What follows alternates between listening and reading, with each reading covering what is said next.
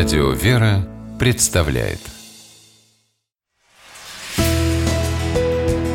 Литературный навигатор Здравствуйте! У микрофона Анна Шапилева.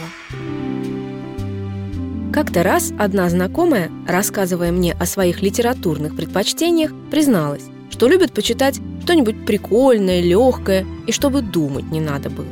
Именно на ее книжной полке, тесно заставленной популярными детективами и дамскими романами, я и откопала книгу Надежды Смирновой «Сокровища Пороскевы Пятницы». Прочитала и поняла, что по первым двум параметрам она пристрастиям моей знакомой вполне соответствует. И легкая, и прикольная. Но вот думать и после прочтения, и во время него она заставляет, да еще как. А это действительно в современной билетристике встречается нечасто. Приключенческой повести Надежды Смирновой есть, кажется, все атрибуты ненавязчивого чтива для домохозяек. Страдающая от одиночества, страстной любви к конфетам и булочкам, а следовательно и от лишних килограммов, главная героиня, девушка Вера, ее любопытная подруга Ледуся и, наконец, кот-сладкоежка, весь в хозяйку, по имени Фунтик. Но, вопреки законам жанра, героини книги не сплетничают часами по телефону, обсуждая бойфрендов и коллег по работе, не расставляют амурные сети прекрасным незнакомцам и даже не бегают по салонам красоты и тренажерным залам. У них другая романтика. Они прячут сокровища.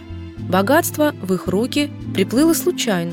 Упавшая в обморок на улице пожилая соседка просто сунула Вере хозяйственную сумку и попросила поехать в небольшой городок, чтобы кому-то передать ее. Но вот кому этого-то как раз обессиленная старушка точно сформулировать не смогла. В сумке оказалось золото-бриллианты. Добросовестная Вера или Дуся в сопровождении Фунтика едут по указанному адресу. Очень скоро они понимают, что у человека, которому это богатство предназначалось, есть конкуренты. Эти типы не стесняются в средствах и способах, чтобы запугать бедных девушек и незаконно завладеть сокровищами постепенно всплывает и таинственная история драгоценностей. В ней фигурирует разрушенная церковь, подземный ход, склеп и кладбище.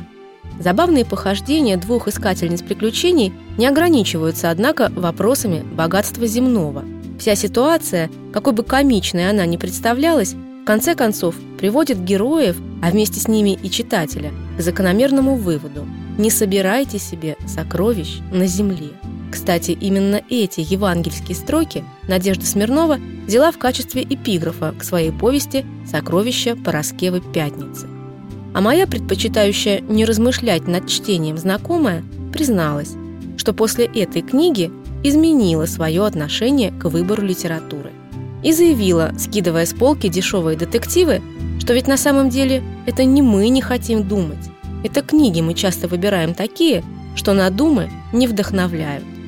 Поэтому держитесь правильного литературного курса.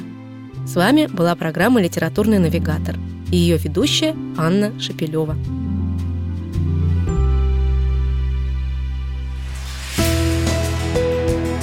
Литературный навигатор.